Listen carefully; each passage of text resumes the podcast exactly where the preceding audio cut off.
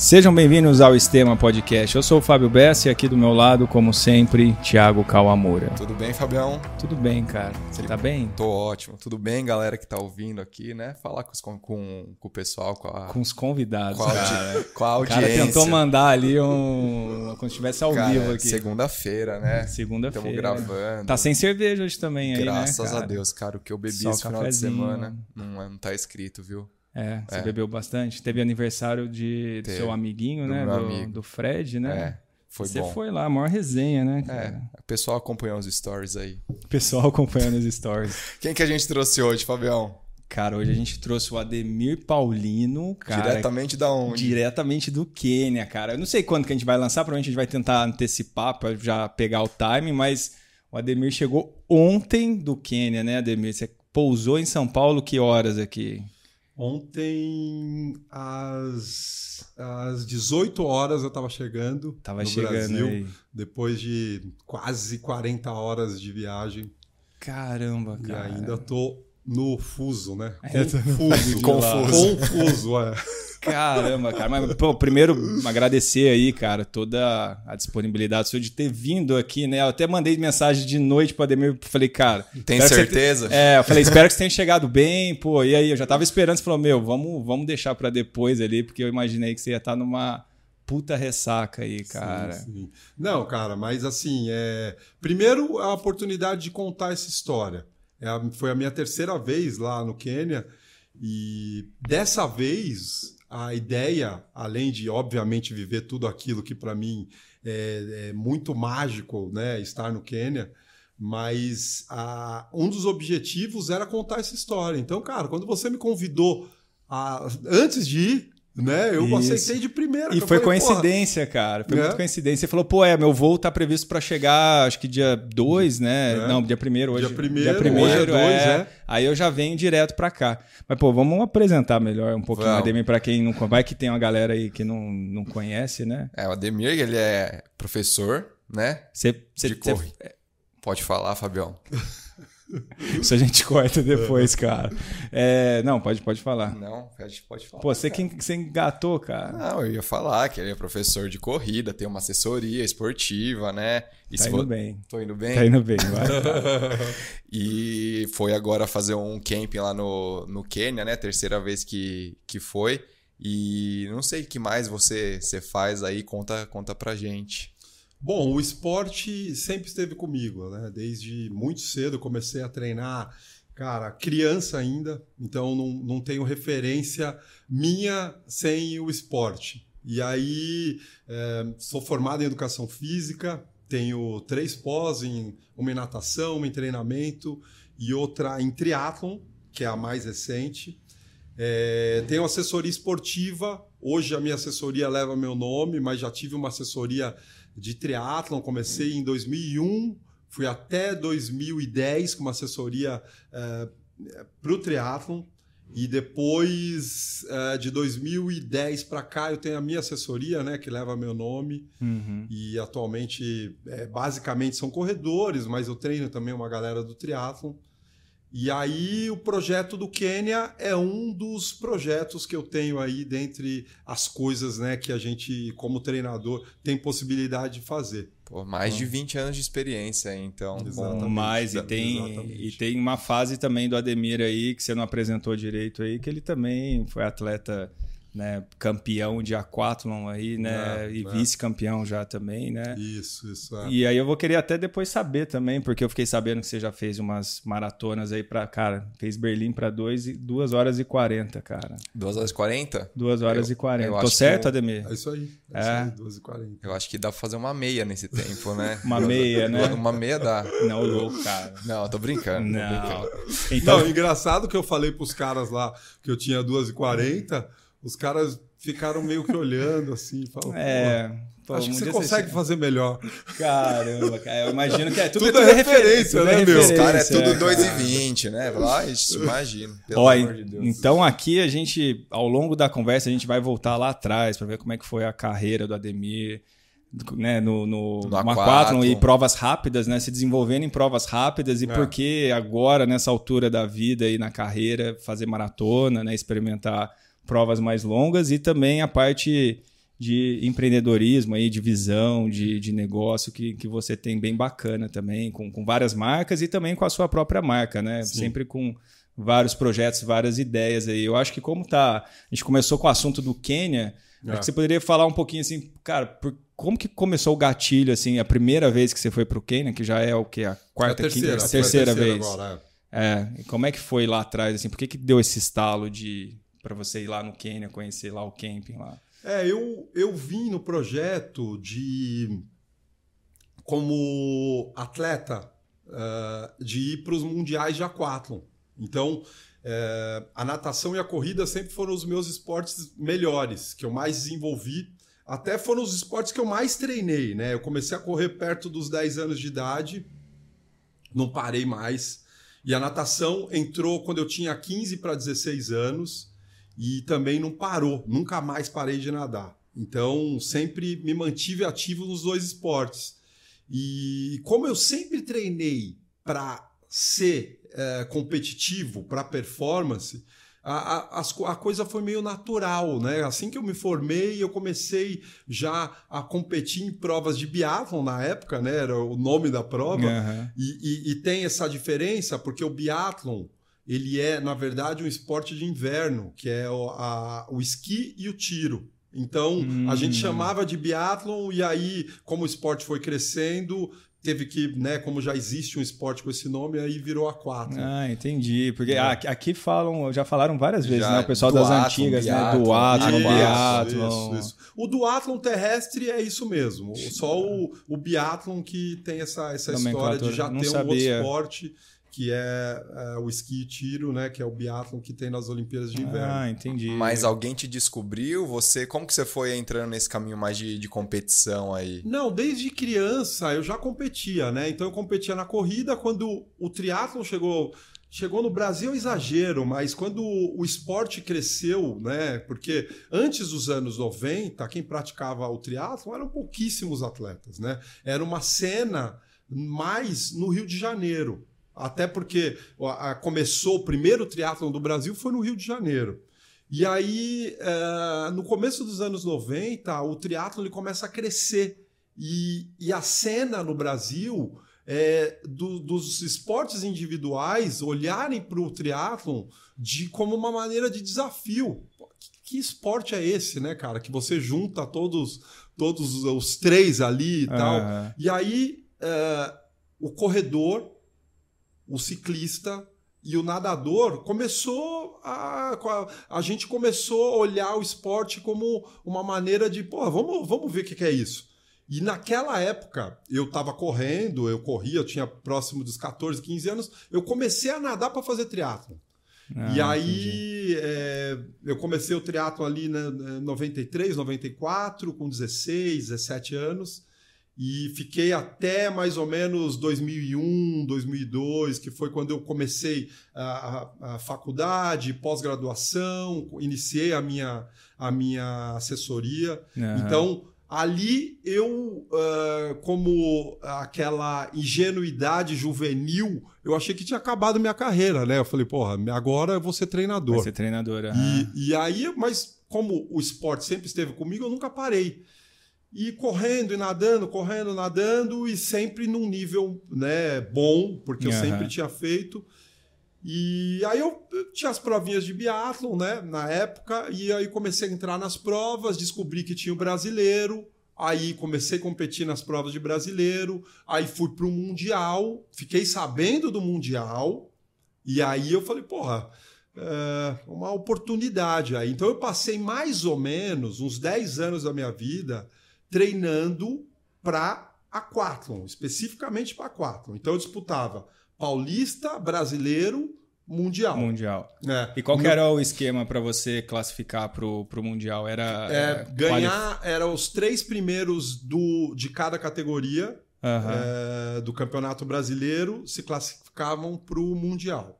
Entendi. E aí, para mim, foi muito legal porque era uma experiência que, além de, de ser uma experiência como treinador, eu estava no Mundial de Triathlon.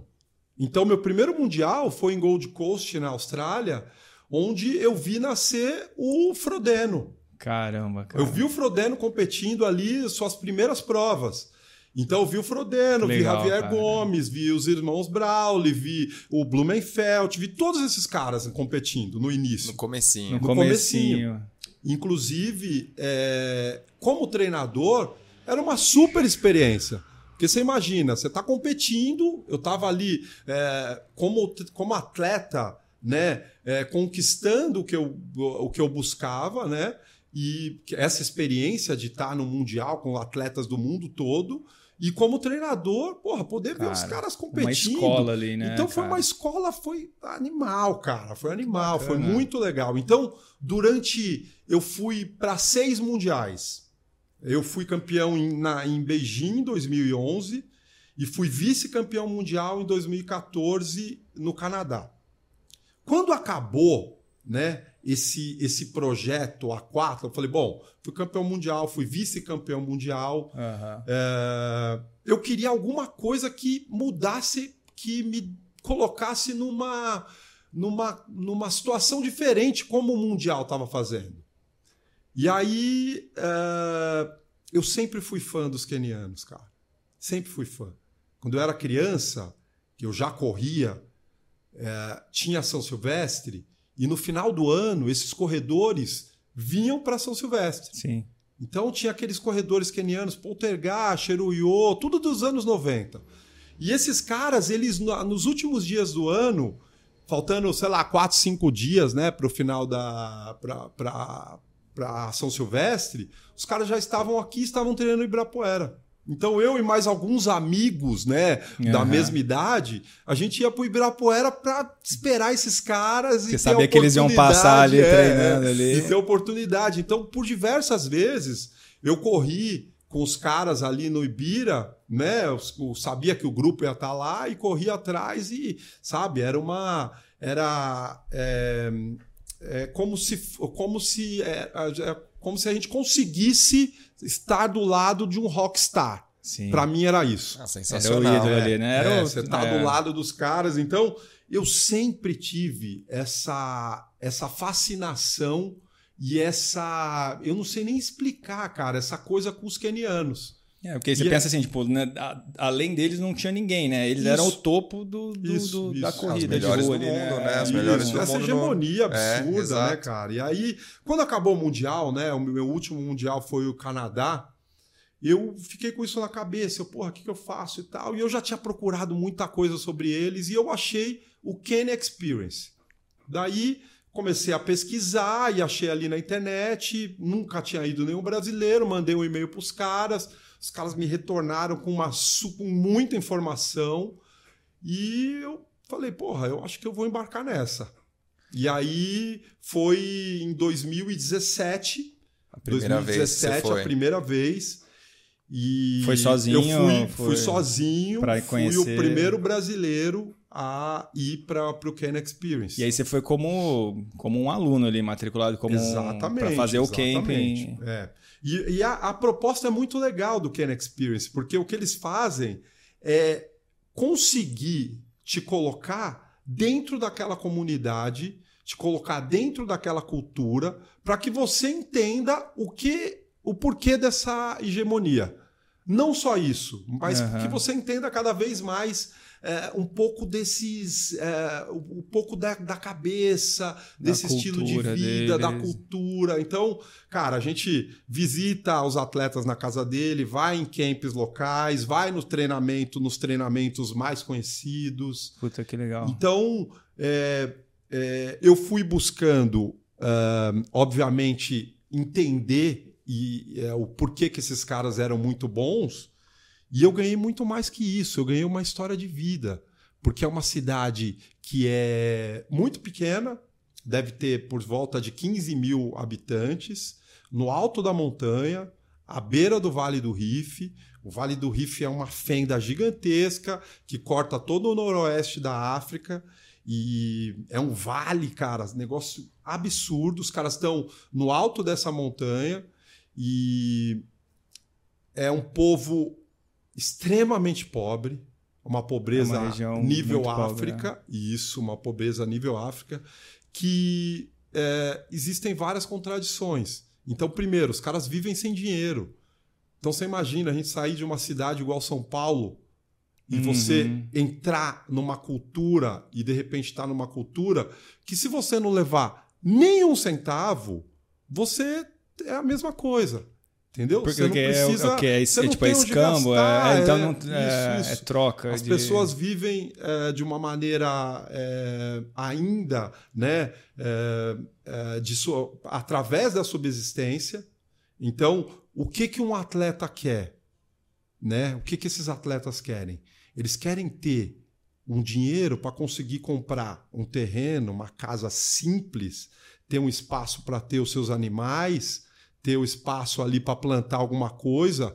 E é isso. E é isso. E é isso. Não precisa de mais para viver ali. E né? a, a, o salário médio dessas pessoas em Item, que é essa cidade, é 30 dólares por mês. Nossa. Caramba. Cara. Eles vivem no limite do nível da pobreza, que é o que uhum. né, um dólar por dia. É então, mesmo, é. Então, é, é uma, uma, uma comunidade que tem um sentimento de coletividade absurdo. Porque quando você tem uma situação como essa, e eles estão lá há muito tempo, né? Eu acho que é, vale até abrir um parênteses aqui. Os caras, é, a, a primeira aparição de hominídeo no planeta foi entre foi, o Quênia e a Etiópia. Foi naquela região, né? Foi naquela região. Então a gente está falando de um povo muito antigo. Sim. Eu comentei com vocês antes que eu acho eles extremamente evoluídos. Os caras, você para para conversar com os caras, os caras são educados, uhum. os caras é, te respeitam. E, e é um, um, um ambiente de ajuda. Porque se a gente não se ajudar, todo mundo vai perder.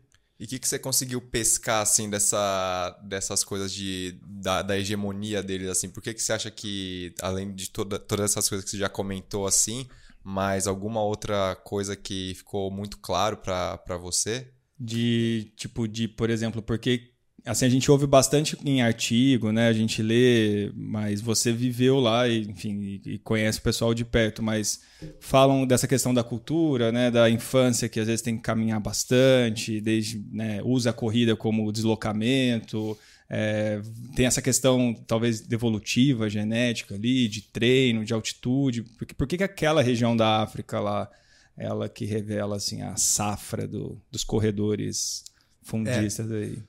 É, quando a gente pega é, como a vida né, aconteceu, a gente vê que são vários fatores. Né? A gente está na distância certa do Sol, a gente tem, né? Uhum. A gente é, tem uma série de coisas que aconteceram, né?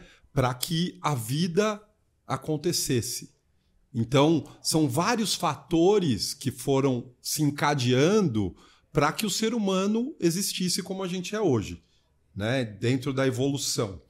Quando eu olho para Item, eu vejo a mesma coisa. Uhum. São vários fatores. São vários fatores. Eles são de uma tribo. Então, quando você entende uh, essa tribo é a tribo dos calendis. Então, todos os corredores que a gente vê por aí quenianos são calendis. Não tem de outra tribo. Não existe. Então, é essa tribo. Quando a gente fala de corredores quenianos, são corredores calendis. Tem uma exceção, que foi o bicampeão olímpico atual recordista mundial, que é o David Rudisha, que também é, é filho de Kalendi, mas que ele é Maasai, que é uma outra tribo é outra muito tribo. conhecida, talvez a mais conhecida do Quênia, os Maasais. Então, ah, o que, que acontece com essa tribo? É uma tribo que tem, é, é, como uma tribo, né, eles têm vários ritos, vários rituais. E esses rituais e o jeito, o estilo de vida e tal, é, os deixaram muito fortes. Eles são muito fortes. São muito fortes mentalmente. Mentalmente. Os caras são muito fortes. E aí tem uma outra coisa que essa tribo tem que é muito. Eu fui ao longo dessas, dessas viagens percebendo a, o fator coletivo. Os caras em alguns treinos, né? Eu tive a oportunidade de treinar junto com uma equipe deles lá. E antes do treino, é quase um ritual de tribal. Todo mundo para, uma roda, uma pessoa fala, não necessariamente o treinador. E, e todo mundo ouve, atento respeito, ali, respeito, respeito é... absurdo. Respeito absurdo. Hoje eu estava dando treino para assessoria e a gente estava fazendo funcional e tinha uma galera conversando, que é normal, né? Para nós. É. E Lá eu, jamais. E eu, eu falei, meu, vocês estão conversando. O que, que vocês estão conversando? Você estava com a cabeça eu, do, ajustada não, com calma, calma, ajusta. Aqui é o Brasil. ajusta. Que porque os caras, uma pessoa fala, todo mundo fica quieto. E ouve. E não tem uma piadinha, não tem nada. É o cara tá falando e não necessariamente é o mais rápido, é o cara que que tá comentando. Então, é, são vários fatores. Assim, a gente não conseguiria passar essa resposta uhum. em uma é, assim, ó, é isso. Não. Tem vários fatores, né? Então, esse, eu acho que esse, esse fator, né? Até para a gente não alongar muito, esse fator da tribo é algo muito forte, muito forte dos caras que é a história do Ubuntu. Eu sou porque nós somos. Eu sou porque nós somos. Então, isso faz parte da, da, da questão da comunidade. Quando o Kipchoge ganha as provas, ele sempre fala do grupo dele. Que ele não é nem 1% dentro da totalidade do grupo dele. E que ele chegou ali se ele chegou ali, ele tem toda uma comunidade que está atrás dele. E isso é uma força dos kenianos. Eles nunca vão por uma competição para competir por um, por você, por você. Não, eles estão ali sabendo que tem uma comunidade inteira que está atrás deles, que treinou junto com eles e que ele está tendo a oportunidade de estar tá ali. Se ele tem essa oportunidade, ele precisa dar tudo. Ele precisa dar tudo. Então, é muito difícil você ganhar de um cara que tem uma mentalidade, mentalidade dessa. Porque a gente está numa cidade grande e quando a gente vai competir, a gente está competindo por você. Você não tem mais esse senso de coletivo.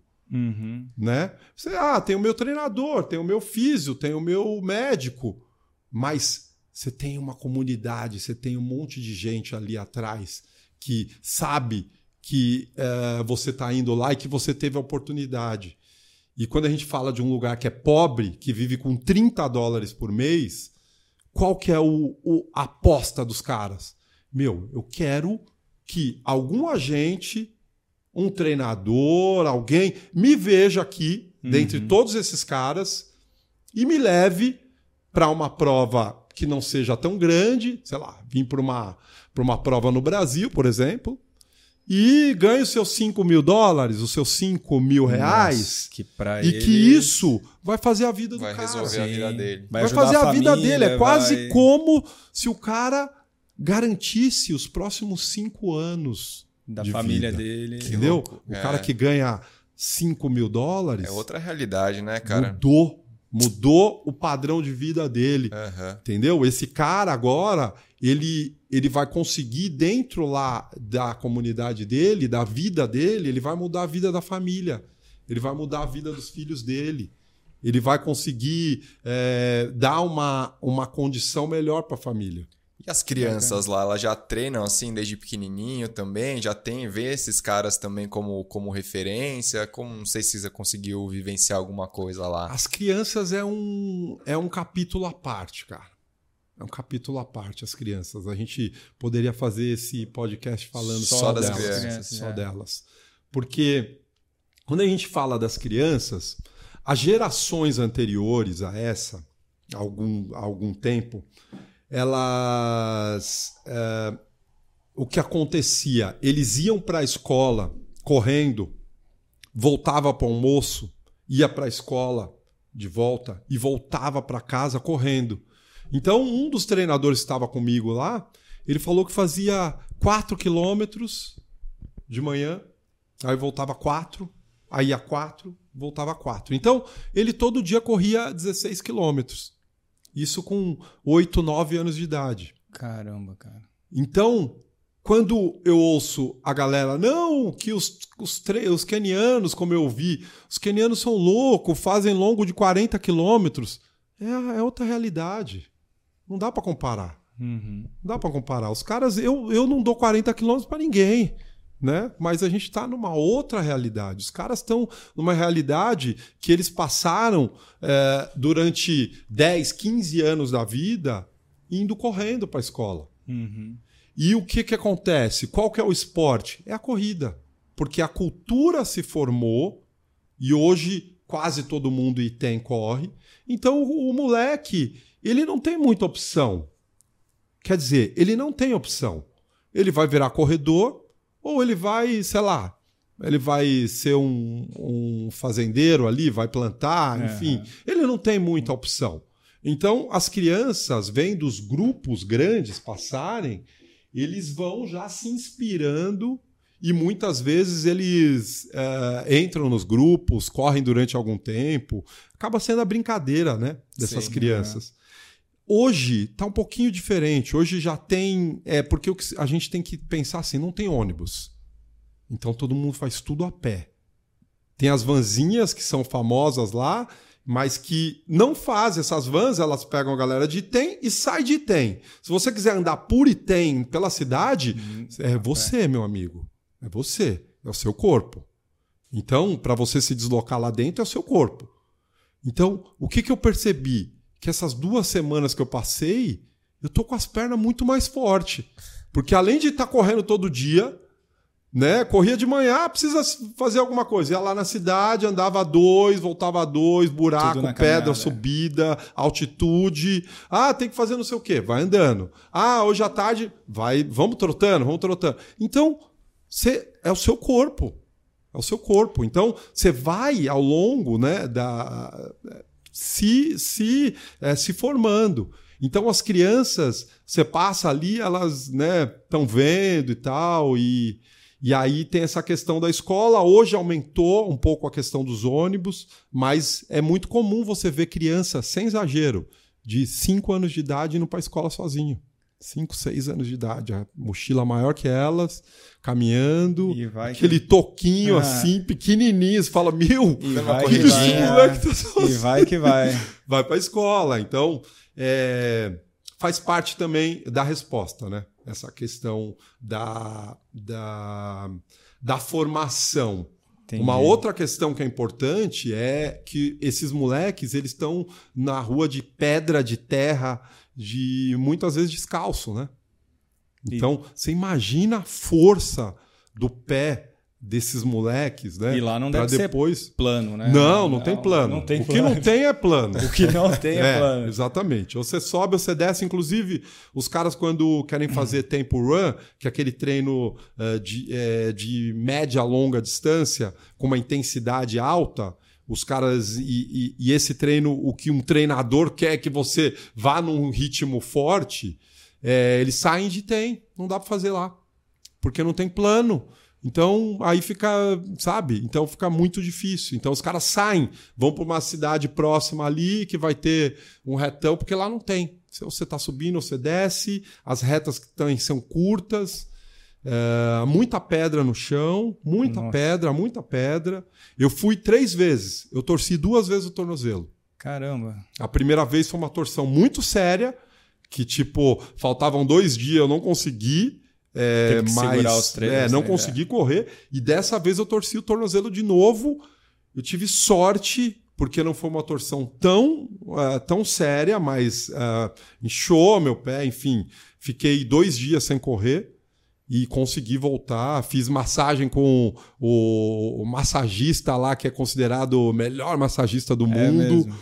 Que é o massagista eh, do- das estrelas, consegui fazer massagem com o cara. Das estrelas, quem que ele já Dos, atendeu lá? cara, tipo, dos Mary Keitane, né? Kipchoge, todos esses caras, já atendeu todo mundo. cara encostando em você, falou, pô, essa mão aqui já encostou. uns segundinhos Por, por tabelinha É. ali, você já encostou Não, no mas, Kipchoge, cara, cara. é muito louco, né? São, são, umas, são umas contradições absurdas, né? Ele, ele atende dentro de um camp de uma marca esportiva grande. E aí eu não poderia, eu não poderia fazer com ele. Entendi. Como é, eu tinha, né, ele já me conhecia, até dos projetos que eu faço lá, ele falou: Meu, faço questão de te atender. Aí ele, a gente marcou um ponto para ele me. Uh, pra gente se encontrar. A gente foi até uma casa, uma casinha ali típica keniana, uh, o espaço mínimo. Chegamos lá na sala, uma criança ali é, é, ouvindo rádio e assim, ele pegou uma, uma maca que era duas partes, a maca era uma parte mais alta, a outra mais baixa. Colocou assim, ali. eu ficava Deita com metade aí. do pé para fora. É. E mas é isso, né, cara? É a experiência keniana, a experiência de estar na África. Que eu acho que é estando lá, só, né? porque por mais que a gente leia e estude, acho que é o que você fala. É só estando lá, vivendo lá, Ah, que você sim, deve sim. abrir tua cabeça. Nossa, muito louco. Você- Assim, é um banho de humildade, é um É. banho de simplicidade, é um banho de coletividade, é, é nós e não eu. Aham. É, então, cara, é, é, um, é um aprendizado de vida. Imagina, aí os caras vêm vêm fazer prova aqui, cara, tapete, né? Não, imagina. Não tem. Fora, né? Todas essas outras questões aí que, que o Ademir falou. A cara. região chove lá ou não? A Ou gente, é mais cara, seca? tá na é época, que é? agora tá na época chuvosa. Então E tava é um negócio impressionante. terrenos, assim, tava cara? assim, chovia. Eu, a gente- eu passei lá 15 noites. Choveram todas as noites. Todas. Todas as noites. E uma coisa muito louca, né? Como a cidade é só terra, só tem uma rua asfaltada, agora tem uma outra, enfim. Mas a grande maioria é só terra. A gente percebe o quanto a a- o quanto a gente aqui, né, é, asfaltando as ruas, né, quando a gente vê chuva, principalmente na nossa cidade aqui, Aham. a gente fica até com medo, fala, meu, vai alagar Vai tudo, alagar, tal. não Meu, tem pra onde aquela-. Meu, passava a noite chovendo pra caramba. Chegava no dia seguinte, você saía na rua, tinha um lugar ou outro que tinha uma assim. laminha e, meu, segue, drenava. segue o jogo, sabe? É que Caramba. começou a chover tanto que aí nos últimos Hum. dias é, tinha alguns lugares que tava com um pouco mais de lama. Então, é, mas faz parte do treino, Aham. entendeu? Você saber pisar na lama, onde pisar, na pedra, como. Então, isso também faz parte de uma, um dos poderes dos, desses, desses, desses, desses diferenciais Sim. desses caras é esse também. De, cara, os caras correm. Os caras, sabe qual que é um dos treinos do cara? É. Dos caras, eles vão pra floresta. Vai falar, beleza, vamos pra floresta. Tem uma floresta lá. Só que a floresta é na beira do Vale do Rife, né? E essa floresta é só subida e descida, mas assim, tipo nível montanha, cara. Nossa. Sabe? Nível montanha. Então, os caras, duas, três vezes por semana, os caras estão nesse treino que uma subida íngreme pra caramba, descida. Aí não é exatamente uma rua. Tem alguns lugares que é uma trilha. Aí tem alguns lugares que é uma baixada só. Uma graminha ali, e os caras estão correndo ali. Treino Então, de sobrevivência. Caramba. Então, é. Você fala, caramba, será que os caras passam aqui? E é E o local que os mesmo, caras é. treinam. Que louco? Inclusive, quem, quem falou bastante, né, que foi um dos encontros que eu tive lá, foi o Daniel Nascimento. Que é hoje. Ele tava o- lá, ele tava lá. Tava, ele é- mora lá, né? Ele tá morando lá, ele tá com um grupo absurdo. Esse moleque, ele vai crescer muito. Ele Isso tá no lugar. falar, que tá ele, querendo, tá, hein? ele tá no lugar certo, É. no grupo certo. O, o, o cara que ganhou Boston agora é um dos caras de parceiro dele. E é, é, eu não sei se vocês sabem, mas os últimos 5 quilômetros que esse cara fez em Boston agora, que deu acho que na casa de 13 alguma coisa, talvez é uma passagem mais forte de uns 5 quilômetros da história de todas as maratonas. Negócio absurdo. O cara Cara, tem é, o Chebet, isso, isso. Nossa. Ele é, e treina com o Daniel. E, e o Daniel tava comentando desses treinos da montanha, né? Que falou: Meu, a gente vai pra montanha aqui, pra floresta, né? Duas, três vezes na semana. E aí faz aquele treino, sei lá, 5 e 30 devagar na floresta, subida pra caramba.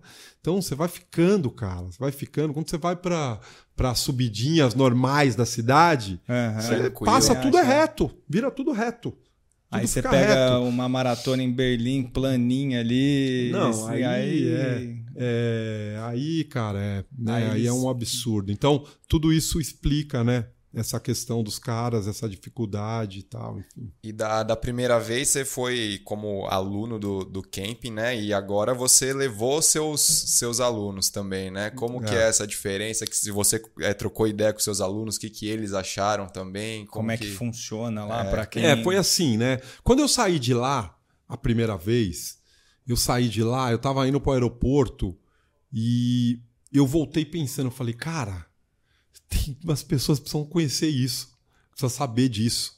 Isso aqui é muito louco. Esse lugar é demais, não dá para acreditar, né? Todo mundo que gosta de esporte, que gosta, precisa nem ser um louco pela corrida, cara. Qualquer um que curte esporte vai amar um lugar desse. E aí eu saí e no caminho eu comentei com, o, com um dos caras, né, um dos treinadores ali, eu falei, pô, e se de repente a gente fizesse alguma coisa para brasileiro? Mas falei assim, ele falou, porra, vamos fazer.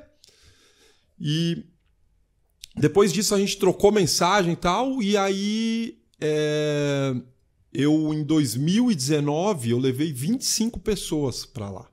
Levei um grupo grande pra caramba, é, boa parte da galera da minha assessoria, mas tinha acho que umas 8, 10 pessoas que não eram, abri mesmo essa segunda vez para um grupo maior.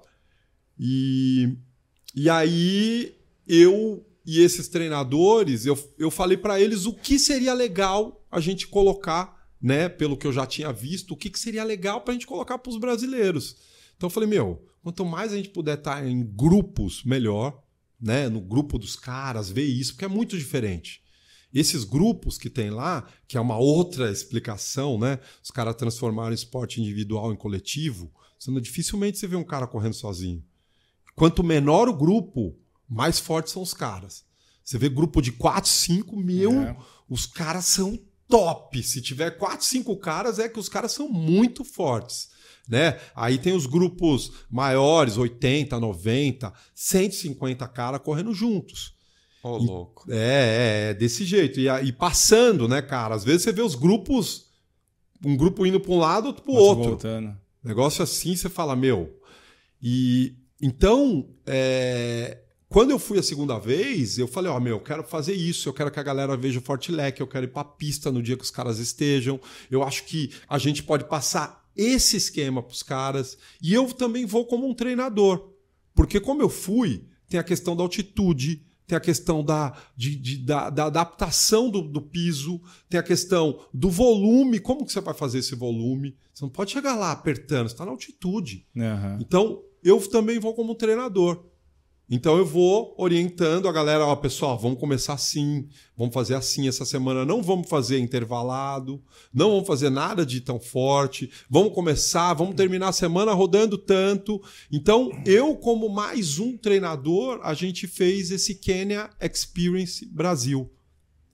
E aí, por uh, existir um movimento de pessoas que estão indo para lá agora, do mundo todo, os caras me chamaram para fazer uma, uma parceria. Então hoje eu sou o único treinador que tem é, do Brasil, né, que uhum. tem essa parceria para levar brasileiros para lá. Então se um brasileiro entra em contato com eles, eles pedem para conversar comigo. Direto com você. Para ir através desses. Para organizar e você e... centraliza ali o. E, Exatamente. E aí, tipo, por exemplo, se o Thiago, que é o, corre um trote paquera ali, ele, ele vai lá, entra em contato com a Ademir Ademir, quero ir para o Quênia e como é que é, por exemplo, a gente que corre num ritmo super for fun aí, o Thiago nem se fala então, que gosta de parar, tirar foto. Não, o cara falou que os caras correm 5,30 na montanha, eu corro 5,30 normal. é, como é que é, tipo, a rotina de treino, né? No mesmo lugar que os caras treinam? Porque eu ah. imagino... Não sei, eu tava até conversando com você antes, pô, e quando entra uma galera mais devagar na pista Sim. dos caras, você dar uma brifada antes? Como, como é ah. que é, assim? É, assim, a gente não tem ninguém que vai conseguir treinar com os caras. Então, vocês, eu, a gente é a mesma coisa. Entendeu? É, Lá é, é a gente relativo, vai ser a mesma é. coisa. Não tem. Então, pô, eu levei a galera. Eu tava com uma pessoa no grupo, né? Que tem 65 anos. Tava no grupo. Eu tinha as meninas, que tem meninas que não tinha. Tinha um ano de corrida. Estava no grupo. Então é para todo mundo.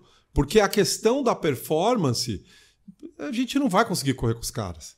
Então, o que a gente tem é, dentro do Kane Experience Brasil, a gente contrata uh, os corredores para serem os nossos pacers. Então, dessa vez, a gente estava com um grupo de 10 pessoas. Eu tinha cinco pacer, que é o cara que vai chegar lá de manhã, a gente sai para correr todo dia de manhã, e aí, ó, hoje a gente vai correr tanto. E aí esses Pacers fazem as voltas com a gente, vai do nosso lado. Funciona quase como um guia ali. De... É, exatamente. É mesmo um guia, porque você tá correndo com os caras ali, porra, o que, que é aquilo? Ah, o cara, ó, oh, a gente viu aquilo, o que, que era aquilo que eles estavam fazendo? Ah, é isso, é aquilo. É então, é mais para vivenciar ali, é. né? O e, dia -dia. e também a gente, é, como a gente não conhece os percursos, são voltas são ruas de terra, né? Cidade é, do interior, com ruas de terra pra caramba. Então você não conhece Nossa, os percursos.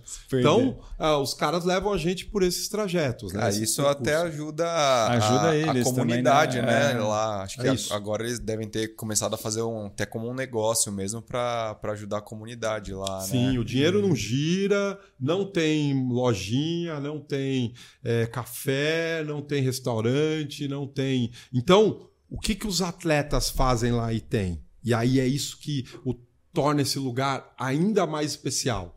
Além dos corredores é, kenianos, tem os corredores de altíssimo nível, notadamente os europeus que estão morando lá. Então, tem Julian Vanders, que é o suíço, tem os dois irmãos uh, uh, neozelandês, os irmãos Robertson, tem italiano, tem francês, tem espanhol. Então os caras vão para lá, porque é uma vida muito espartana. Você sai para treinar de manhã, você volta, tem aquele café, e aquele café é aquilo. Uhum. É um ovo cozido, é pão, é, às vezes uma, uma um tipo um bolinho de chuva frito, água café e é isso. E é isso. Aí você não tem um, um lugar para você ir se divertir, uma balada, um. um, um você um, pedir uma comida ali que não. Uma é... pizza, um, sei lá, um hambúrguer. Você não tem. Então você limpa então totalmente você... a influência ali do. Exatamente. Mas nem que você não, né, não pode optar por. Não, não você tem. Não abre, né, você não abre lata, você não abre caixa, você não abre saco. É tudo que, que tem? Qual que é a fruta que tem? É a fruta da época. Então, qual que é a fruta da época agora? Ó, agora tem abacaxi, tem isso, tem aquilo. Eram aquelas frutas que tinham. E aí, esses profissionais, normalmente, eles ficam assim, tipo, até a última hora. Por exemplo, vai ter uma maratona que eles vão competir. Como é que é, assim, a, a programação que você falou de... Tanto por questão não só do treino, mas da altitude. Normalmente é o quê? Assim, eles, aí eles vão para a cidade da prova na Europa, nos Estados Unidos, Sim. que uma semana antes. Então, ó, é, é, isso varia um pouco, né? Mas, por exemplo, teve um evento esse final de semana que tava o Denis Kipruto, que tava o Candy Kibvolt, que é aquele cara que fez a chegada na São Silvestre. Lembram aquele cara que ganhou a São Silvestre? No finalzinho. No final, é. aquela chegada absurda, cara, né, cara? Absurdo. Mesmo. Esse atleta é um atleta espetacular. Espetacular. Esse cara foi recordista mundial. Ele correu a meia para 58 várias vezes. E, enfim, eu o vi lá e ele treinou na pista na terça-feira. Na quinta-feira, ele foi. Ele viajou para o evento que tinha na Alemanha. E uh, no domingo, ele ganhou a prova lá com 26,50, os 10 mil. E uh, hoje, eu vi que ele estava voltando para o Quênia. Então, é, depende muito dos eventos, uhum. mas o que está acontecendo é que, por exemplo, já existe a casa a casa França lá. Então a França foi lá, comprou um terreno, fez uma casa Entendi. com uma super estrutura e é um local que os atletas franceses vão para lá e passam temporadas. E agora o que eu vi eram os júniores. Os moleques de 15, então, 16 é. anos lá treinando, já naquele ambiente. Então, tem a Casa França, a Casa Suíça, a Casa Coreana, que foi feita e agora os caras tiraram. Então, essa é a tendência aí. Porque eu acredito que, uh, uh, até pelo que eu, eu venho acompanhando, né, esse crescimento, isso aí vai acabar sendo assim: uh, os países vão acabar investindo, porque é um investimento relativamente baixo e você tem um ganho absurdo. Absurdo, uhum. absurdo. Você não gasta nada lá. Então, você tem um atleta Lá, muitas vezes é mais barato que você tê-lo aqui no Brasil. Então você ter, né, no seu país de origem. Então o que os caras vão é para viver dessa maneira, uma vida muito, muito é, simples. E aí, cara, você não tem como, você não tem como você não evoluir. Aham. Estando nesse ambiente, né, é, fortalecendo o seu pé, fortalecendo o seu, seu, seu, seu corpo e principalmente vivenciando aquela cultura daquela tribo e eh, também fortalecendo o seu espírito né, e a sua mente. Então é muito, é muito forte, né, cara, isso. É Caramba, que... Ô, Fabião, de onde você conhece o Ademir? Vocês fizeram um negócio junto aí, não foi? Ah, foi. Não, é, eu já conhecia, né, de outros caras, não, não conhecia pessoalmente, não É. conhecia. E mesmo assim, pessoalmente ainda foi, foi um pouco depois, né? Porque o projeto que a gente fez junto foi tudo. Online. Online. Foi online. Loucura, é. né? Até pra gente chegar nesse assunto, a... eu vi que vocês levaram assim, um monte de tênis lá pra eles. A Olímpicos teve alguma. Tipo, uma. Uma ajuda nessa, nessa, nessa viagem, assim, de. Da outra vez também vocês levaram, Não. então você sempre se preocupa, né, em, em também dar algo, deixar algo Sim, sim, eles ali, sim. né? Eu vi que você entregou um monte de tênis lá. É, é, a Olímpicos, cara, eles acreditaram em mim. Então, é, esse, esse foi o ponto, né? A primeira vez, quando eu fui em 2017, eu peguei doação dos alunos, enchi uma mala e levei. Aham. E aí, a segunda vez, eu levei 200 e, 215, 220 pares de tênis com o grupo, né? Aham. E dessa vez, é, a gente levou 300 pares de Cara, tênis. 300 pares. 300 A pares. Olímpicos Foi uma loucura. animal. Todos os pares doados pelo Olímpicos. Os tênis, inclusive, que a gente participou. fez, aham. o Corre 2. E. Cara, mas E e aí, as- como é que você vai com esse mon- montoeira? Você leva daqui essa montoeira Olímpicos manda pra lá? Porque Não, imagino você não, chegar não. no, lá no. Pô, você foi- vai vender é esses sempre- tênis aqui, é cara. Sempre uma, é sempre uma Pô, história. no essa aeroporto, né? Pra você levar. explicar o que, que você vai fazer, isso. nota fiscal. como é que é sempre, isso aí? Sempre cara? fomos parados. Dessa vez não foi diferente. Pô, vocês estão levando o Mas- que dentro é, desses exato, tênis aí, exato. cara? Mas, cara. É, é falar a verdade, né? A gente estava em, em 12 pessoas, né? 10, corre- 10 pessoas que estavam participando, mais duas da, da equipe de filmagem. E, o- e a regra, eu já falei pra galera do começo: falei, é uma mala para você, a outra mala para doação. Pra doação. Então era isso. Então a gente tinha 24 malas e. e mas é, assim, é uma história à parte, né? Foi. Conseguimos chegar. Foi um super trabalho, fomos parados, enfim.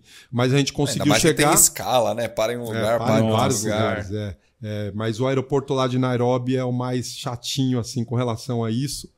Mas deu certo.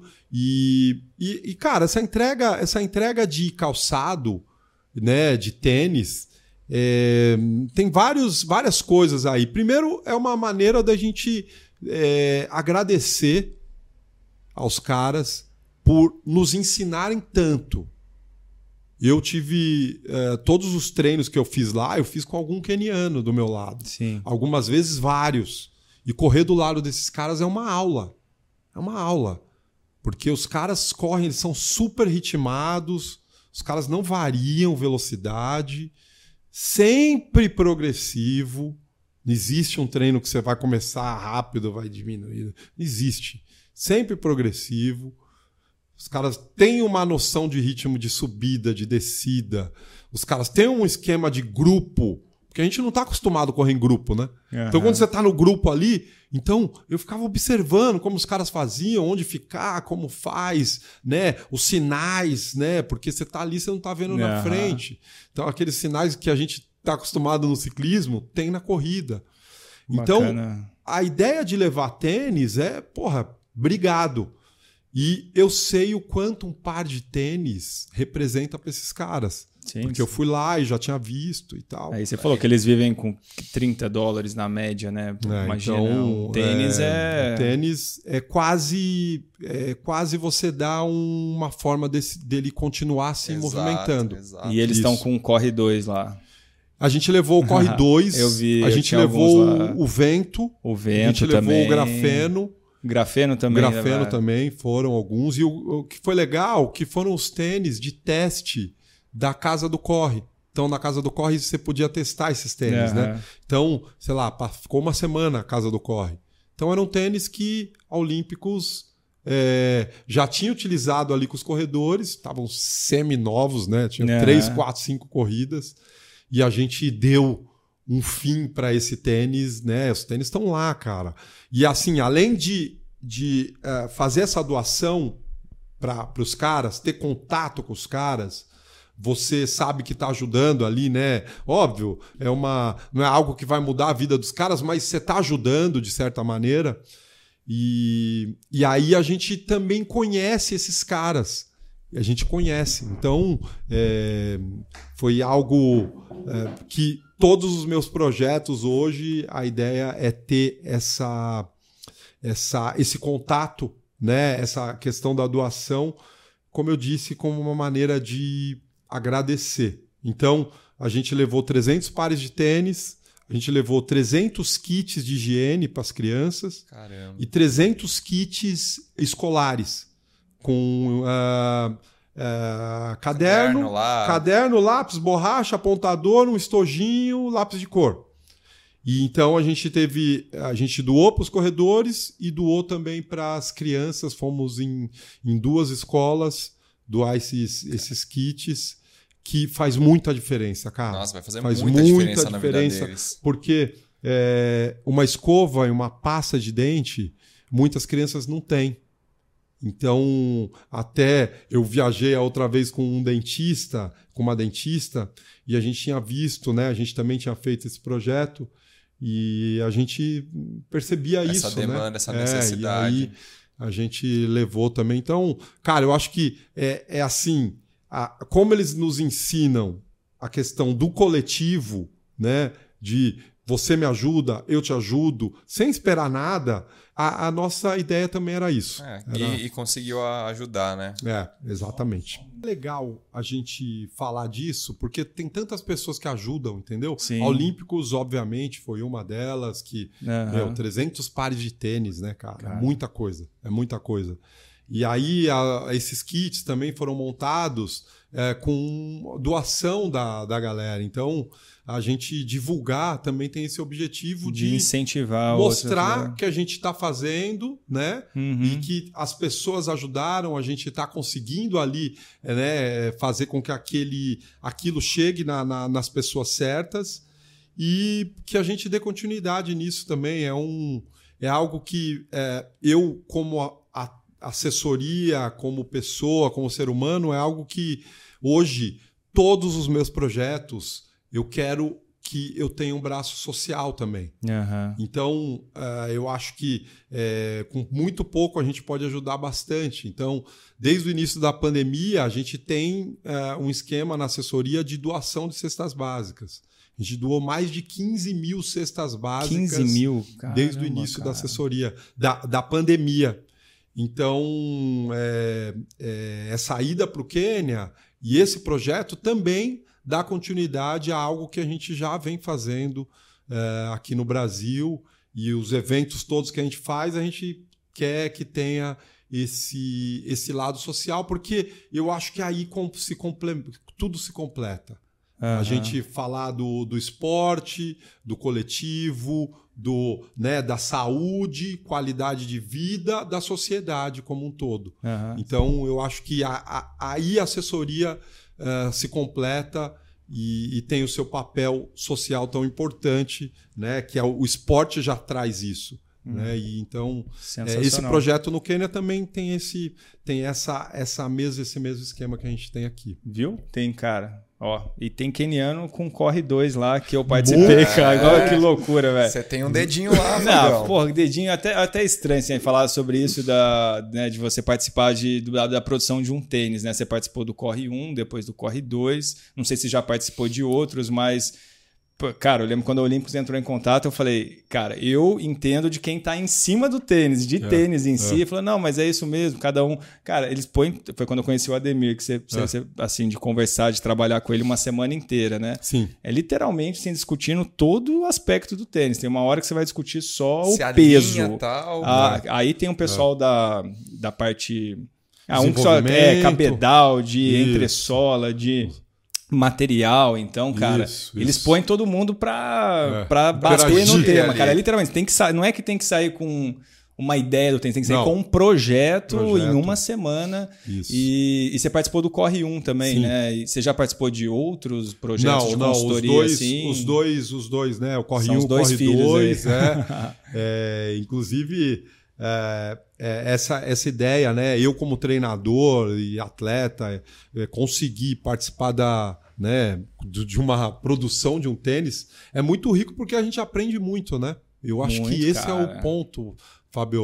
O que a gente aprendeu ali com Cara. pessoas, com contato com outras pessoas, saber como um tênis E é pra você produzido. informação depois, né? Também. Cara, é Saber como o tênis é produzido, cara. como que os Você caras fazem, faz como ideia, que ele vai cara. para a fábrica, o que, que faz na fábrica, quantas pessoas põem a mão. Então, é, além de ter orgulho de, de depois quando a gente vê o, o resultado final, tem é, essa questão do aprendizado, de depois você olha um tênis, você já não olha com os mesmos É, olhos, exato, cara. você sabe o porquê, você sabe o que, que foi pensado ali, então Cara, é sensacional. Assim, você trabalhar com a galera de produção, igual, por exemplo. Cara, o que, que a gente fala, por exemplo, na parte de biomecânica? Ah, tem que ser leve, não sei o quê, só que o leve, quer dizer, o cara tem que ir atrás de, de um material que seja mais leve, que não seja tão caro, porque também não adianta você pegar o mais leve do mundo e, e, E ficar caríssimo. Exato. Exato, é. Então eles já, no primeiro dia, eles falam, cara, o tênis tem que custar tanto, não pode ser mais do que isso. era premissa, já... a gente tinha algumas premissas. É, já, É. já vinha com tudo, tudo isso já. E, e era interessante, a gente ia falando, cara, os caras do outro lado, lá no sul, eles iam desenhando na hora, e os caras pegavam e mostravam assim um desenho na mão. Esboço, do é. esboço do tênis, de repente já ia na máquina, já fazia um pedaço do tênis, trazia, mostrava, você falava, cara, os Animal. caras são assim, É. é. um nível que você. É. Não, a Olímpicos hoje, a Olímpicos hoje está num nível. é, hoje os caras eles conseguem produzir tudo de tecnologia que o, o calçado no planeta tem. Eles conseguem, eles têm maquinário para isso. Então, é, a Olímpicos tem essa, essa questão de democratizar o esporte e levar a tecnologia para o maior número de pessoas possível. Até por isso, uma das premissas é que o tênis tinha que custar X. Aham. Não pode passar daquele X. Então, é, a, a marca é, hoje, com, esse, com esses novos tênis, deu uma mudada, estão com os maquinários novos, enfim. Estou bem contente de estar com a marca e poder vivenciar tudo isso também. né? Bacana, legal. E eu acho que até aproveitar um pouco o gancho, só pra gente pegar agora um pouco do Ademir, que, cara, ou o Kenny, acho que a gente ficava aqui. Nossa, eu tenho curiosidade de alimentação, mas quem não, não segue ainda o Ademir na- nas redes sociais, tem, ele fez bastante é, reporte né, diário Isso. lá com o pessoal, então contando. Cara, todo com mais detalhe do que ele contou aqui. E vai sair então- documentário em breve e aí, vai sair um né? documentário. Vai, ah, é, vai. fala um pouquinho disso. Você levou só. Cara, eu ia falar, eu ia perguntar outro, eu ia puxar para outro É, assunto, já já voltamos pro voltando. Quênia de novo. Mas como é que foi? Você levou uma equipe lá para montar um documentário? É, lá? como eu disse no começo, a ideia de ir essa vez era contar essa história. Aham. Era contar essa história para mais pessoas, porque eu entendo que essa história ela não é só para o corredor. Ela é para o cara que busca inspiração, performance em qualquer área. Qualquer área. O cara que quer ser um profissional, quer se dar, quer melhorar profissionalmente, essa história ela é inspiradora para qualquer um. Então, é, a a minha ideia de trazer, de fazer esse documentário, é que a gente faça um documentário que não seja para o corredor, que seja para qualquer um. Qualquer pessoa pode, né, até você pensando nesses contrastes, entendendo como, como pode um povo ser eh, tão pobre, viver com 30 dólares no mês e conseguir uma hegemonia no esporte como a corrida. Aham. Então, é, são muitas contradições. Essa é uma delas. Então, a ideia do, do documentário, Documentário é é- isso. Pô, é trazer essa história para mais pessoas. E, enfim, Mas- agora a gente tem muito material. Vamos, Agora foi- agora dá produzir dar na mão de alguém pra é, selecionar. é. Não, mas foi até bom perguntar isso, porque daí já é, é o gancho para saber um pouco mais desse lado seu. é, de que a gente vê muito de uma, uma- uma mente empreendedora, no sentido não só de, de negócios em si, mas de projetos. Igual você falou, tem um braço social. É. Cara, mas eu acho isso desde o começo. Assim, você criar uma assessoria também não é todo treinador que cria uma assessoria. Às vezes pensa em entrar em alguma, mas você criou a sua. É, desses projetos do próprio Kenya, Experience, é, você tem algumas habilidades assim de, de comunicação, você fala muito bem, porra, nos eventos lá da, cheio de gente, você conduz muito bem. Então, é, essas características suas aí, além da parte técnica, né? Eu, eu, queria saber um pouco meio que da onde vem isso, se é de influência em casa, do ambiente, se é alguém que você se espelhava, assim. É, uma das. Uma, é, essa questão do. do ah, quando a gente fala do o professor, o que o professor ele precisa saber é se comunicar bem. Então é, é sempre uma, uma busca né, de tentar se comunicar bem, você conseguir falar com grupos. É, a ideia é que você seja uh, objetivo, direto e que você passe a mensagem. Uhum. Então, quando eu estava na faculdade, eu, tinha, eu tive um professor que ele falou assim: ele falou, meu, você falou para 10 pessoas, três pessoas entenderam, você falou errado. Entendeu? Entendi. Não adianta você falar que as pessoas não entenderam. Você falou para 10, só três entenderam. A responsabilidade é a sua. A responsabilidade é sua. Você tem que falar de uma maneira com que as pessoas entendam o que você está falando. Entendi. Então, isso, depois de 25 anos trabalhando, é algo que a gente vai né, o tempo todo tentando melhorar. E os projetos é isso, cara. Eu tenho como. Até como uma base de, de do atleta. Eu sou atleta, né? Antes de tudo. Então, o atleta, o que, que ele busca? Ser melhor um, um dia a cada dia mais.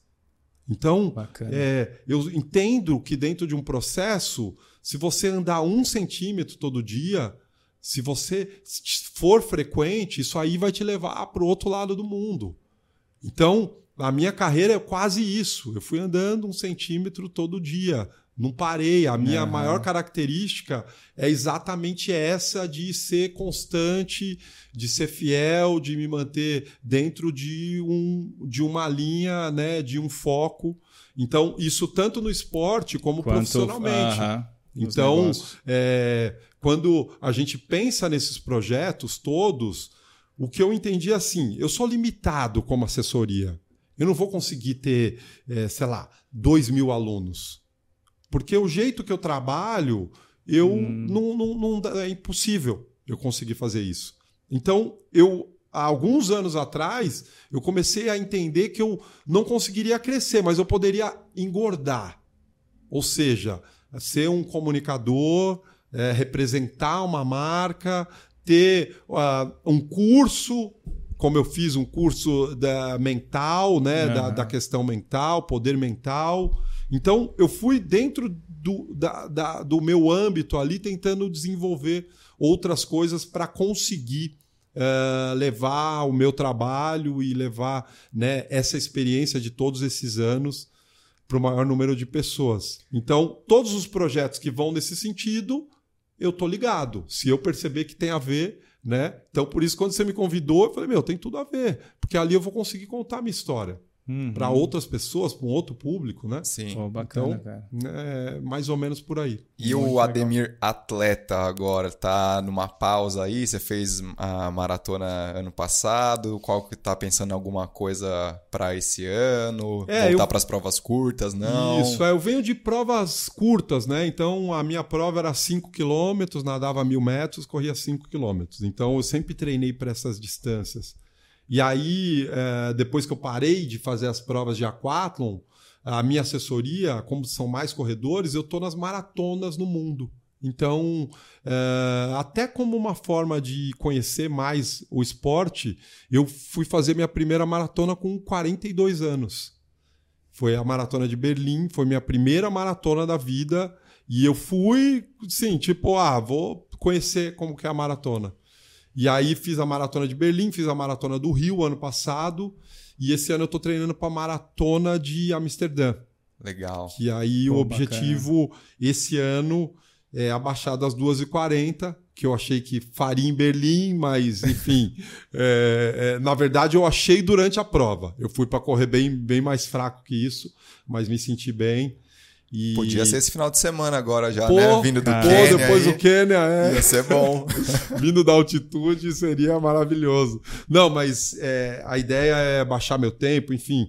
Eu gosto de treinar sim para né, performance, para Aham. algo pessoal mesmo, né? É, isso, eu acho que ao longo dos anos eu aprendi a utilizar a minha competitividade a meu favor. Então, se eu tiver numa prova, eu vou querer ganhar, entendeu? Aham. Mas eu fico mais feliz pelo meu, o meu resultado, independente do, do resultado final, se eu fui terceiro, segundo, quinto, décimo. Sim. De você que você mesmo. É comigo, né? exato. E o Legal. outro, o outro vai ser um, um- uma referência para eu me superar. Então, é, aí hoje eu tô assim no, no esporte bem confortável, porque eu sei exatamente o que eu quero e eu tô, eu sei como, como fazer, né? Então é isso. Amsterdã, então. Amsterdã. Cara, você sabe, eu vou até mandar, ele vai assistir depois, Gustavo Zagonel, atendi. Não, não é seu aluno, atendi seis da manhã, cara. Seis a sete da manhã, cara. É. Pô, tá- trabalho cedo. É o horário que, o- que o Ademir tava, já tinha corrido. Porque você falou que você teve um, um jet lag aí de É, manhã. é, é. E aí ele tava me falando, ele treina com outra assessoria. Ele falou: não, eu vou pra Amsterdã, porque eu tenho uns amigos que treinam com o Ademir. Foi muita coincidência, cara. Que eles vão pra Amsterdã também. Sim, sim. E aí falou: pô, como eles são meus amigos, aí aproveitei e tal, eu vou também. E aí eu falei: cara, você sabe que eu vou estar com o Ademir hoje de tarde? É, falei é, pra ele. Exatamente. Amsterdã. É o evento. Eu sempre escolho uma, duas maratonas no ano para juntar o grupo, né? Fora as, as que a gente tem aqui no Brasil já. E aí, esse ano eu escolhi Amsterdã por, por uma série de motivos, pela data, pela condição da prova. Eu já fiz a prova há alguns anos. A, a, a prova é, é super organizada, poderia ser uma major, é, numa cidade bonita pra caramba, plana, frio. Enfim, tem uma série de questões e aí esse ano a gente vai vou Bacana. levar uma galera pra lá. Muito bem. Bom, já que falamos do lado atleta do Ademir, vamos puxar pra quê? Cara, Fabião? você tá sensacional, Ó, cara. os links. O, o link, cara. A gente, tá, a gente tá evoluindo, cara, Ademir. Né? Muitos, muitos episódios aí. All Momento time. Z2. Momento Z2. Explica pro Ademir. Ô, que é Ademir, o Z2. momento Z2, a gente quer saber um momento da sua carreira e da sua vida que você pensou que não ia dar certo, mas alguma coisa ali te deu energia pra você conseguir superar isso e seguir em frente. Lembra aí na vida esportiva ou na vida pessoal também, na assessoria, lá no Quênia, onde você quiser. Cara, são vários momentos, vários momentos, né? A gente vive de. Enfim.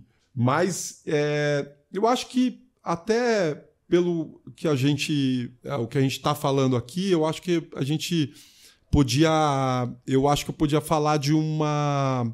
De um. Da própria. Desse, desse meu projeto com o Quênia. Que é, é, a pandemia, né? É, quando ah, começou a pandemia, a gente. Eu estava com um grupo para ir para o Quênia, para ir no final do ano, e a gente acabou não indo para por conta da pandemia, óbvio, né?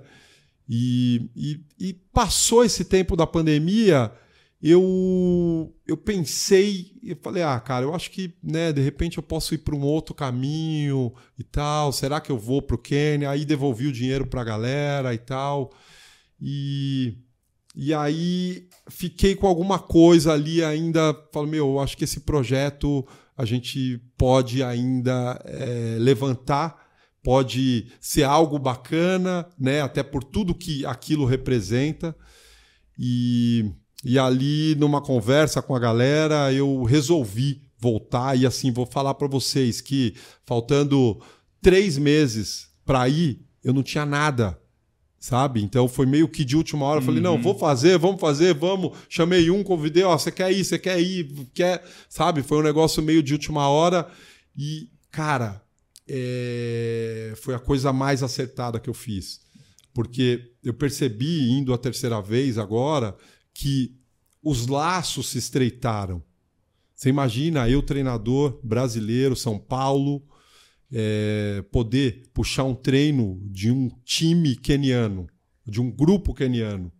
E eu estava num dos treinos, uma das coisas que eu queria era juntar o meu grupo com um grupo queniano. Eu falei, o que eu queria era assim: Aham. vamos juntar a galera e, tipo, Aí vocês saem pra correr, a gente Dá um faz o nosso treino. é. né? Não, a gente sabia que É, ia correr com os o que, caras. que dá pra fazer junto ali? É, um, aquecimento, aquecimento, os um educativos. Aí Eu o, vi, cara. o, o treinador keniano falou assim: ó, vocês vão até um lugar, espera a gente ir lá, né? E aí a gente foi, eu fui puxando o grupo correndo, né? E aí a gente foi ali, sei lá, meu, tinha umas, umas 70 pessoas. Aí fui correndo ali com esse grupo, chegamos num lugar, e aí, porra, cadê o treinador? Não chega e, e tal. Aí chegou o treinador, era, eram, eram dois grupos, e o meu, né? O nosso grupo de brasileiros. E aí, quando chegou, eu falei: e aí, Ruto, o que, que a gente vai fazer? Daí falou: não, Ademir, hoje o treino é seu. Puta, que legal. Né? Então, cara, eu quando eu ouvi aquilo, eu dei quase dois passos para trás. Você falou, é, é meu. E, e aí tem uma rotina que eu já tinha visto os caras fazerem, que é uma rotina que eu costumo fazer com os corredores, que é um educativo, a gente pode chamar de educativo, mas ele é, é uma. É um, um, são movimentos que a gente faz em grupo que a gente cria unidade, porque a gente faz o mesmo movimento. Aham. Então, quando ele falou, não, Ademir, o treino é seu, eu na hora pensei em fazer ah, esse exercício. Falei, porra, vou criar uma unidade, imagina, nesse solo aqui, nesse É lugar. agora. E Ah. aí eu puxei ali esse, esse, é, essa dinâmica com o grupo. E, cara, foi. Puta, que enfim, legal, Foi cara. um sonho realizado, assim, nem imaginava, nem queria fazer, sabe? Aquela coisa que você nem imagina. E aí depois passei uns, uns- uns treinos ali de subida, era um dia de tiro de subida. E, enfim, foi, foi incrível, cara. Foi maravilhoso. Então, é, eu acho que a gente falar desse, né? Eu, por algum motivo, me deu essa, esse desânimo de. Porque não é fácil, cara, você fazer isso. Né? Você precisa, dentro da rotina que a gente tem aqui, se a gente deixar, a gente é engolido, cara. Tem Aham. muita coisa para fazer. É aluno novo entrando, é, são, são vários projetos. Então, você pegar um, um grupo e ir lá para outro lado do mundo, é, é, e passar 20 dias fora de casa, então não é algo assim simples, né? Mas é, numa conversa, uma coisa que tinha ficado ali não tão resolvida, né? Porque quando você resolve, quando eu resolvi parar de, faz- de, de ir para o Mundial, eu resolvi, acabou, fui para o outro lado. Sim. Mas dessa vez ficou essa. E aí, cara, foi. é, Eu ter ido agora é, levantou esse projeto. Eu tenho certeza que não foi a última vez, eu vou outras vezes. Então, eu acho que um momento superação ou mudança, eu acho que a gente essa. pode falar disso que está muito aí, Puta, né? Muito. legal, é, exatamente. Não, bacana. Pô, ficaria aqui mais Que três isso, cara. horas conversando aqui. O Ademir, eu sei que Muito vai ter que ter agradável. parte 2, parte 3, parte Vai, 4. sempre que você voltar do Quênia, a gente já marca tá ali, marcado, tá marcado, é. A gente foi, lá, vai pro Estema, o Estema lá no, Estema no Quênia. No Quênia Porra. também, é. Porra, podemos Até fazer. lá, a gente Podemos fazer. ali, arruma os fundos. É, bom, indo um pouco já pro final, né? Porque o pessoal aí sempre, quando a gente grava com traz alguém aqui, sempre pede pra gente. é, e já é um hábito do Estema, a gente pedir indicação de, de livro, de série. É, eu não sei se você tem o hábito de leitura, a gente viu pelo começo, você começou a falar das tribos, assim, você tem um repertório ali, eu não sei se isso é só ouvido ou se você vai atrás, busca, lê. Então, se você pudesse dar uma, uma dica aí para os ouvintes, uma coisa bacana aí. Ah, cara, a leitura é tudo, né? A leitura faz a gente, né, é, conhecer o mundo, enfim, a leitura e viagem são, são coisas que eu curto pra caramba. E assim, falando de leitura, tem um, tem um livro muito bacana que fala um pouco dos quenianos, que é Correndo com os Quenianos, que é um livro de um, de um treinador que foi para lá um tempo e passou, e ele fala bastante dessa, Aham. dessa eh, da tribo, dessa coisa do coletivo. É um livro bem bacana. E aí, eu, assim, tem um, agora a história do Kipchoge, que é a, a, a- a tentativa e, a e- e o que ele conseguiu fazer, que é correr abaixo das duas horas, que é um, Sim. um documentário que é, mostra muito ah, da, da vida dos caras. Então, eu acho que são duas dicas aí bacana. é, falando disso, né? Do que a gente vem Corrida, falando e, enfim, Boa. são, são, eu indico pra galera acompanhar aí. Bacana. Pô, animal, Fabião. Puta, Que história. dia, viu? Que dia, que momento, cara. Por isso que a gente fez o Estema. O Estema a gente fez por causa disso mesmo. Porque se a gente tivesse se encontrado aleatoriamente, a gente ia conversar ali, igual antes de ligar o microfone ali, se a gente tivesse, se tivesse gravando aqueles 15 minutos de conversa, a galera já ia, pô, se, se inspirar, ia saber um pouquinho. Então a gente liga o microfone aí, porque Exato. muita Não, gente vai poder bacana, ouvir essa conversa que a gente bacana. teve É, agora tá eternizado aqui. Não, e potencializar isso. Sim. Muito, muito legal, cara. Eu legal. Sou, sou fã de podcast e, cara, gosto de ouvir, gosto de participar. Bacana. E obrigado aí pela. Obrigado você. Pô, a pela- gente que agradece, pela- cara. Se você pelo quiser convite. deixar mais alguma mensagem pro pessoal, falar das suas redes sociais aí, cara, fica à vontade agora. Né? Cara, assim, a galera é fácil me achar. O meu, o meu, o meu perfil no Instagram é Ademir Paulino. é, e eu acho que uma mensagem final até de tudo isso que eu vivi agora recente, né, cara? Cheguei ontem, tô, Ah. tô aí, né? Tô, tá, tá muito fresco, né? Então eu acho que ah, é, uma mensagem que eu posso deixar para a galera é, é simplificar o que a gente como como eh, sociedade o que a gente vem fazendo é pensar nos detalhes e esquecendo do básico. Então, um esporte como a corrida, o que você precisa é correr. Você não precisa ter um tênis de placa, você não precisa ter um, um relógio GPS, você não precisa ter, você não precisa ter nada disso. Você precisa sim criar dentro de você a, a, a vontade e a motivação de treinar, de fazer aquilo que você se propôs a fazer. Então, quando a gente vê aqui muito, a gente fica muito na, na, no, na, na perfumaria, naquela Sim. coisa do detalhe. E quando a gente vai para lá, os caras não estão nem aí para qual tênis eles estão correndo.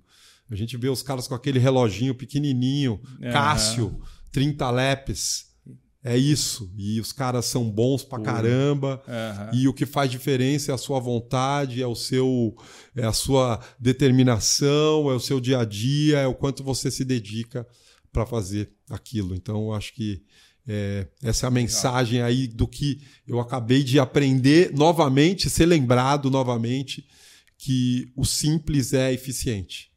Isso aí, muito bom, Ademir. Muito bom, Pô, cara. sensacional. Sensacional. Recados, Fabião? Ah, com certeza você tem recados aí, cara. Eu vou começar com os recados? Ué, mas você que dá os recados? É Não, o cara primeiro- os recados, cara. Primeiro aquele lá, cara, que as pessoas podem ajudar o Estema, né? Podem ajudar o Estema. serem colaboradores, 5, 10, 20 reais por mês ali no Catarse, link tá na descrição aqui do, do episódio. E tem as camisetas também, né, Tem Fabião? as camisetas que a gente fez as estampas novas, então podem entrar no site, é o próprio site da reserva, né? A gente deixa o link, então é feito pela reserva. Tá cada vez mais gente comprando, então a gente tá vendo a galera É, né, postando, nas redes. é. Se você comprou a camiseta, posta uma foto, marca o Estema, a gente vai repostar lá você nas Tá nossas terrível esse garoto, tá muito, cara. Já fala até olhando pra cá. Já fala até olhando pra câmera, que não deve nem estar filmando aquele ali, né? Mas tudo, Tudo bem. É. E aqueles recados de sempre, né? Sigam a gente nas redes sociais, no Spotify, Estema Podcast, no Instagram, arroba Estema Podcast, Fábio Bessa, Tica Amura, Ademir Paulino. Temos dois canais, No YouTube, Cortes do Estema e Estema os Podcast. episódios na íntegra, né? Que você consegue assistir na sua TV, na sua Smart TV, no seu. ou vídeo desse episódio, você consegue. É só colocar lá no YouTube que tem. Muito bem. Até semana que vem. Até. Valeu!